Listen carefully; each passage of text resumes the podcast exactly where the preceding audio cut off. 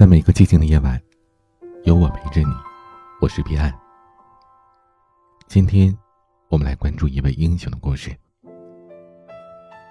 他被称为最不可能的英雄。他没有杀死任何敌人，是第一个拒服兵役却获得美军最高军事奖章荣誉勋章的人。他坚持永不拿枪，受尽侮辱谩骂。甚至被送上军事法庭。在战场上，他没用任何武器，却靠一己之力徒手救下了七十五名重伤战友。他就是由真实故事改编并荣获奥斯卡金像奖的影片《血战钢锯岭》当中的主人公，二战上等兵军医德斯蒙德·多斯。影片讲述了一九四二年的冲绳岛战役。军医多斯为了坚持信仰，不愿持枪射杀任何人，却孤身冲进了枪林弹雨当中拯救战友。最终，七十五名身受重伤的战友成功被救回，得以重生。有人问：信仰在生死面前又算什么呢？对此不屑一顾。然而，的确是多斯对这份信仰的守护，才成就了他至高无上的人生价值。或许更像是这部电影台词当中说的吧，他是自己的英雄，保持特有的谦虚，将所有的功劳归于他的上帝。信仰是一个太宽泛的名词，作家毕淑敏曾经说过：“人生本没有意义，我们每个人都要为自己确立一个意义。”或许对普通人而言，所谓信仰不过是相信并且坚持自己的某些选择。心甘情愿的去做好，为所做的小事赋予更加高尚深厚的意义。反过来呢，这份意义才铸造出我们生而为人的价值，我们也成为了自己的英雄。多次入伍之后，在新兵训练当中成绩优异，可到了配枪的环节，他却无论如何也不愿意拿枪。数次与上级抗衡，结果被送到了军事法庭接受裁决。多斯曾经诚恳地说：“我是良心和作者，我穿制服没问题，我向国旗敬礼，这是我的义务，只是不可以拿枪杀人。”在等待开庭期间，多斯的信仰受到了四面八方的嘲笑，所有人都排挤他、挖苦他，上级当众贬低他。让其他士兵不要奢望多斯能够保家卫国。同期的新兵抢了多斯爱人的照片，侮辱他不是真正的男人，甚至他们殴打他，说他是娘炮。可他却情愿保护他的战友，也不愿意供出来是谁施暴的。他对自己的爱人多罗西无奈地说：“我答应了他们所有的事，唯独这一件，他们一直待我如罪犯，只因我不愿杀敌。”于他而言，战场杀敌是保护祖国的一种形式，而他在战场上用医术救人也是一种贡献的方式。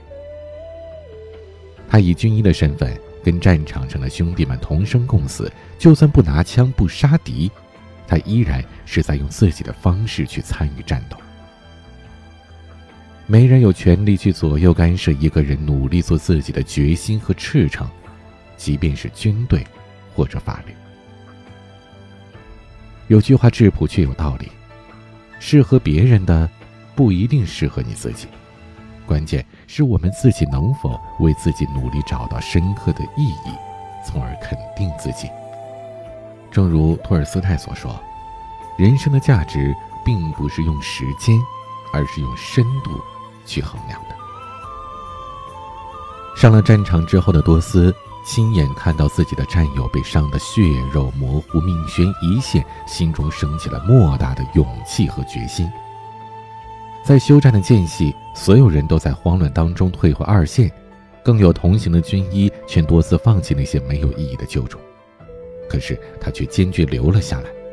在浓烈的硝烟当中，多斯一遍遍努力地搜寻着每个角落的受伤战友。他每找到一名被遗弃的战友，就立即上前为他医治，而且一边朝着战友跑，一边安慰道：“我来了，我来了，我会医好你的。来吧，兄弟，我们一起回家。我会回来的，你放心在这里等我。”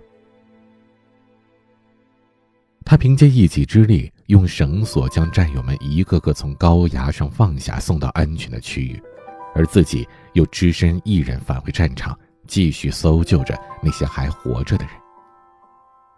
他也曾经听到那些讥讽、嘲笑过他的人，一遍遍的呼喊着他的名字：“多斯，我在这儿！多斯，救救我！多斯，救命！别放弃我！”夜晚来临。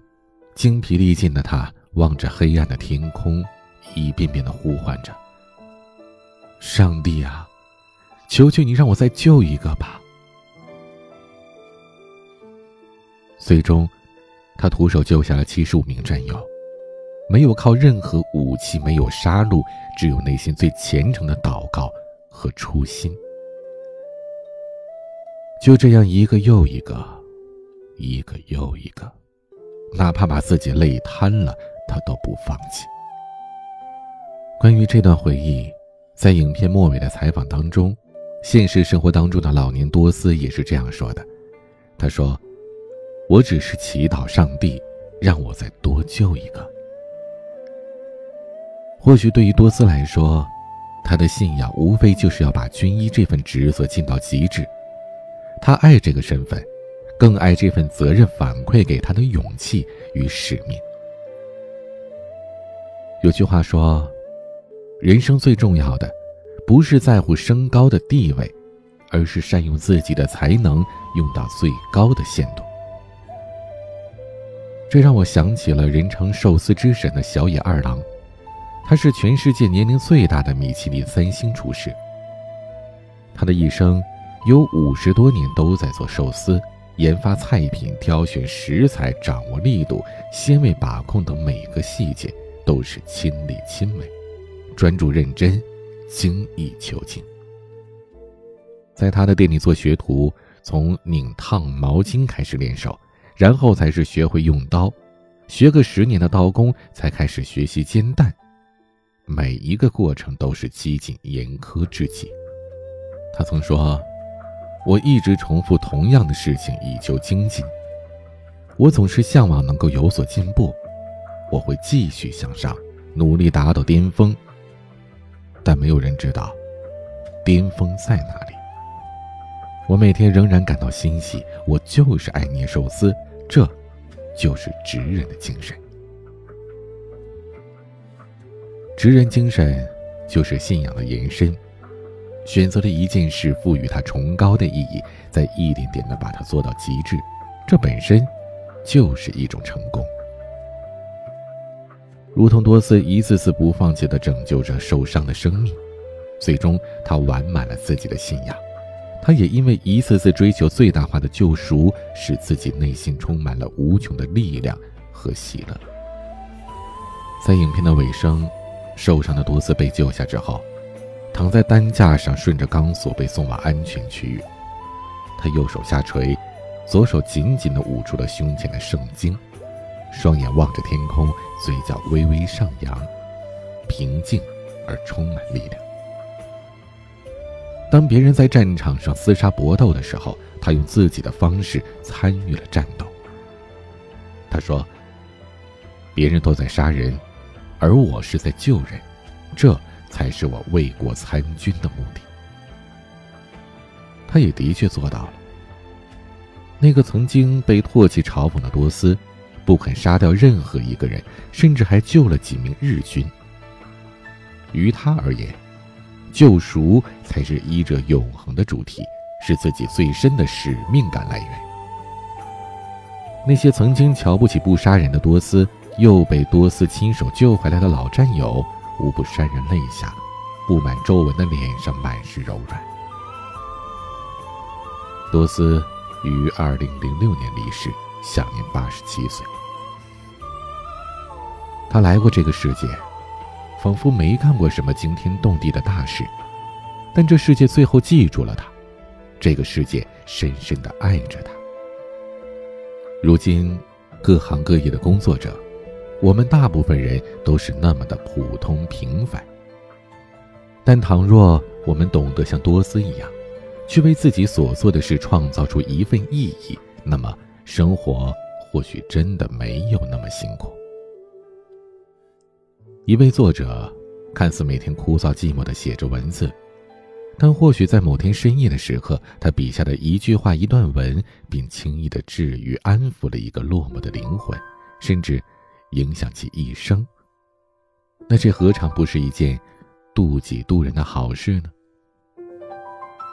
一名老师，或许每天要面对着无数调皮捣蛋的学生，但是他们可以担任着。传道授业解惑的责任，帮助无数幼小的心灵走向健全强大，为他们遮风挡雨，这又何尝不是一种伟大的付出呢？一位农民工被世俗贴上了低层次的标签，拿着不高的工资，干着最脏最苦的活，但他们手上的每一砖每一瓦，都是在铸造着一个城市的美丽。在为无数人建造遮风挡雨的港湾，这又何尝不是一种造福他人的幸福呢？每一种人生都有价值，每一种努力都有重量。电影的主人公多斯，凭借着自己的信念，让无数的人在冰冷残酷的战争当中感受到了爱与温暖。他不仅救赎了生命，更救赎了世人的灵魂。他与众不同的选择，最终为一份普通的职业赋予了神圣的意义，书写出了另一份高度，证明着他用力，并且用心的活过。